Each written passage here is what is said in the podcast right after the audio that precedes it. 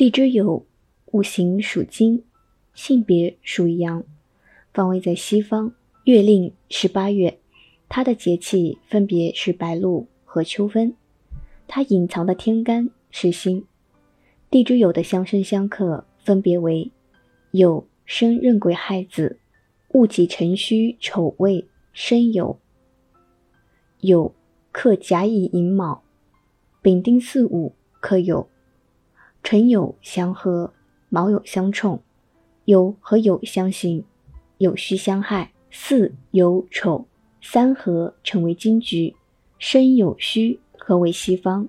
大家是不是可以自己猜到巳酉丑为什么三合成为金局了？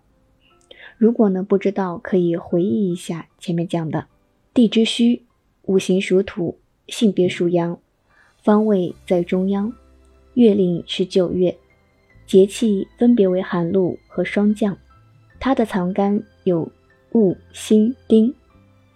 地支戌的相生相克分别为：戌生庚辛申酉，丙丁巳午申戌，戊克壬癸亥子，甲乙寅卯克戊。戌克壬癸亥子，甲乙寅卯克戌。卯戌相合，辰戌相冲。丑行戌，戌行未，酉戌相害。寅午戌三合成为火局，申酉戌合为西方。地支亥，五行属水，性别属阳，方位在北方。月令是十月，它的节气分别为立冬和小雪。它的藏干有壬和甲，它的相生相克分别为亥申、甲乙寅卯。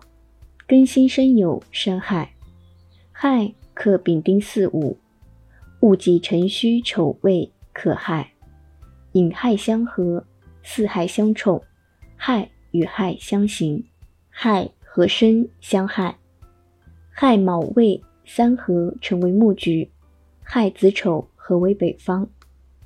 说到这里，所有的地支的属性我们就说完了。